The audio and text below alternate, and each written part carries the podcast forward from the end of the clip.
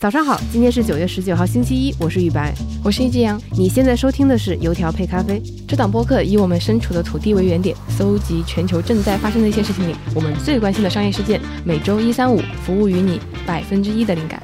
今天我们要和你分享的是 Patagonia 八十三岁的创始人决定将这家公司捐赠给地球，这很有可能是今年商业世界中最让人 wow 的头条新闻。在详细展开之前，让我们快速看看最近这个世界上还发生了哪些值得你注意的事情。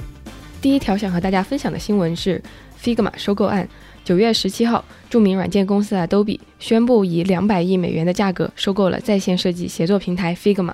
消息一出，许多 Figma 爱好者都感到惊诧，纷纷担心被收购后它是否能够维持原有的特色。虽然两家公司都强调 Figma 仍然会保持独立运行，但让我们接下来继续对它能否做到保持关注。第二条新闻呢是世界第二首富换人了。原本的第二首富是亚马逊创始人杰夫·贝佐斯，在九月十八号，他的第二名的位置被印度的一个富翁高塔姆·阿达尼给替换掉了。阿达尼呢，据报道拥有超过一千四百六十亿美元的财富，仅次于马斯克的两千六百亿美元。这主要和他自己庞大的阿丹尼集团有关。呃，这个集团经营着印度的很多港口和煤炭的业务。随着他集团股票的价格屡创纪录，而美国的科技股在逐渐下跌，他逐渐超过了贝佐斯，成为了世界第二首富。然后这也是第一次有亚洲人进入了全球前三富豪的这么一个行列。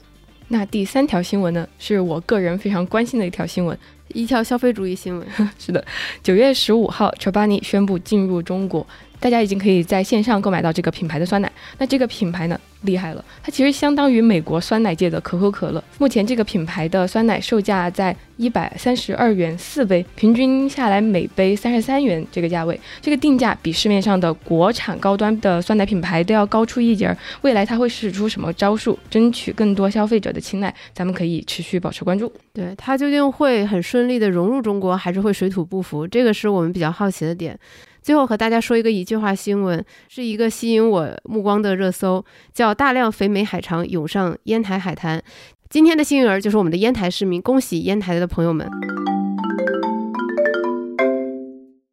呃，让我们回到今天的焦点事件：Patagonia 的创始人将公司捐给地球这件事情，这应该是这几天全球媒体的一个头条报道。就对于不了解，呃。这个品牌或者这个人的朋友，可能稍微给大家介绍一下。首先，Patagonia 呢，它是非常成功、非常知名的一个户外服饰品牌。然后，它现在的市值呢是在三十亿美元左右。然后，这家公司是由伊冯·乔伊纳德，也就是我们前面提到的那个创始人，于一九七三年创办的。然后，这家公司也一直没有上市。那么，他们这次捐赠到底是怎么个捐法呢？他们其实是把他们的股份分成了两部分，把有投票权的百分之二的股权给的一家信托基金，这也是新成立的。那么这家信托基金由乔伊纳德的家族进行监督和管理，也就是说，未来这家公司的发展方向不会太跑偏，还是会按照他们的意志来行动。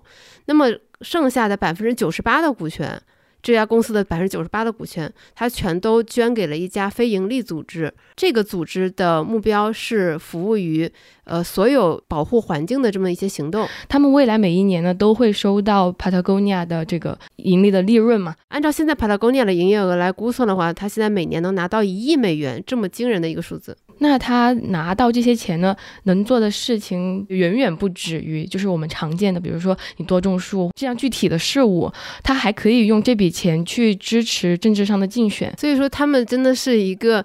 呃，甚至可以打引号，相当激进的环保主义者。不了解 Patagonia 或者是不了解伊冯·乔伊纳德的人，听到这件事可能会觉得很匪夷所思。但如果你比较熟悉这个人，你就会觉得说，哎，这个完全合情合理，因为他本身就是一个商业世界的异类。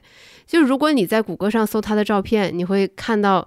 一些和常规商业创始人不一样的，什么露半身的冲浪照片，或者是他在野外露营或者攀岩的照片。但如果你搜索什么张小龙啊、马化腾的照片，一般就是对吧？双手抱在胸前，然后西装革履的照片。这也完全说明伊冯·乔伊纳德他非常的不一样。他从小是一个攀岩爱好者，然后少年时期其实就有在。呃，打造自己的攀岩工具，创建这样的五金公司。一九七零年，他在一次攀岩的过程中，发现了一种橄榄球衫特别的好用，非常的结实，颜色也很鲜艳。然后这件橄榄球衫启发了他，创建了 Patagonia 的这个服饰的公司，然后从此一步步的做大做强。那在这个过程中，他也发现说，如果能用更环保的材料，减少每一个生产环节的能耗，其实对这个世界能做出更大的贡献，然后每个环节也能因此受益。你可能会说，其实很多公司都有这样的营销策略，打着有机环保的旗号，卖着高溢价的商品，但 Patagonia 不是这个样子。我们可以举两个简单的小例子。第一个例子其实是和我自己亲身经历有关吧。当我第一次得知 Patagonia 这个品牌的时候，我就去了他的线下门店。然后因为从书上读到说，他们非常鼓励顾客去缝缝补补、修修自己那些破掉的 呃 T 恤啊，或者是其他的衣服。然后我就真的去问了那个店员，我说：“你们这里真的可以修衣服吗？”他说可以啊，呃，然后我说真的会有人来找你们修这个衣服吗？他说真的很多，呃，因为他们会觉得一件衣服就真的是非常的舒服，他们不愿意扔扔掉它，就会拿到店里面来修，比如说打个补丁啊什么的。然后我才意识到说，他们四五十年前的承诺是一直是有践行到现在的。还有一个例子是在把公司捐给地球之前，他们也做出了一个承诺，他们承诺把每年销售额的百分之一捐给地球，捐给这些保护环境的组织。这是什么概念呢？也就是说，不管这一年他们是赚了还是亏了，他们都会把百分之一的营业额捐出去。有 Patagonia 这个榜样，后面其实挺多公司加入到了这个行列。那这一次这个惊人的举动是怎么发生的呢？其实这个也是。这个事件中最打动我的部分，就是他写了一封公开信。在这封公开信里，他不仅写了他为什么要做出这样的举动，他还写了自己的整个心路历程。他说：“其实我很早之前就想过，我可以把公司卖掉，然后把这笔钱捐出去。但是我意识到那不是我想要的事情。第一，我不能确保说我的继任者能把这家公司继续往正确的方向引领。”那么这家公司可能会业务变得萎靡，他可能不再重视环保，这都不是他想看到的。他希望他的公司能够发展的好好的，他希望他的员工能有一个稳定的工作环境。同时，他也希望 Patagonia 像过去四五十年一样，能成为一个业界引领风尚的这么一个存在。后面他说，他其实还有第二个选项，那就是让这个公司上市，募集更多的资金。他说这是最糟糕的选项，因为当你募集了这些资金之后，股东的压力会让你不得不去求增长。不得不去扩大规模，那他就会完完全全偏离环保的这个初心了。最后呢，他还用那个黑体字强调了一下，说既然没有一个我觉得可行的现行的方法，那我就创造一个自己的方法，那就是把百分之九十八的股权捐给这个非营利组织，让这个组织把这些利，让这个组织把每年的利润。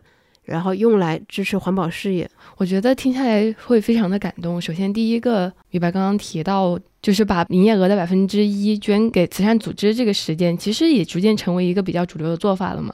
那未来把公司就整一个捐出去，捐给地球或者捐给其他的。想要做的这种任何的事业也好，我觉得也是值得期待的。他能不能在这个捐赠这个事情上面也成为一个榜样？其实 Patagonia 不是第一个做出这个事情的公司，在二三十年前，有一家美国的基金公司，他就把自己公司的大部分股权捐给了一个医学的基金会。然后我们都很熟悉的那个蔡司镜头，那家公司也是在几十年前，就是创始人把自己的股权。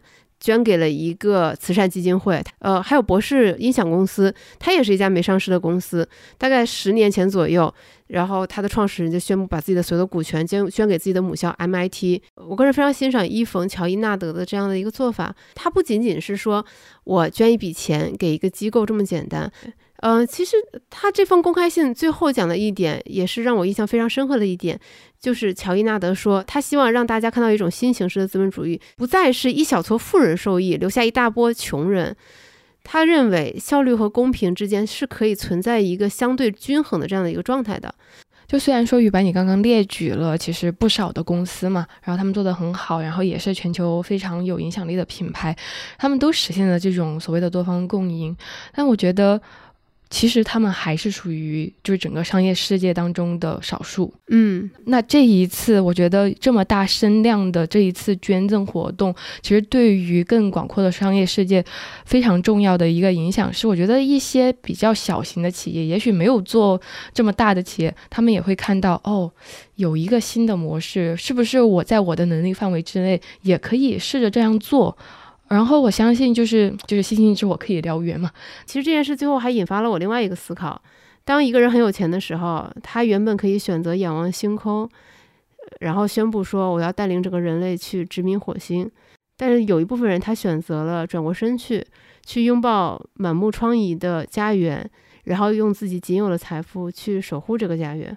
因为他深深的知道，即便人类未来拥有了能够上火星的技术，能够负担得起上火星门票的也只是那一少部分，所以他选择拥抱自己的家园，保护目前的环境。这里也给大家留一个小小的思考：当你很有钱的时候，你会选择上火星还是拯救地球呢？感谢你的收听，以上就是第一期油条配咖啡的全部内容。那我们下一期节目再见，祝你今天周一有一个好的心情。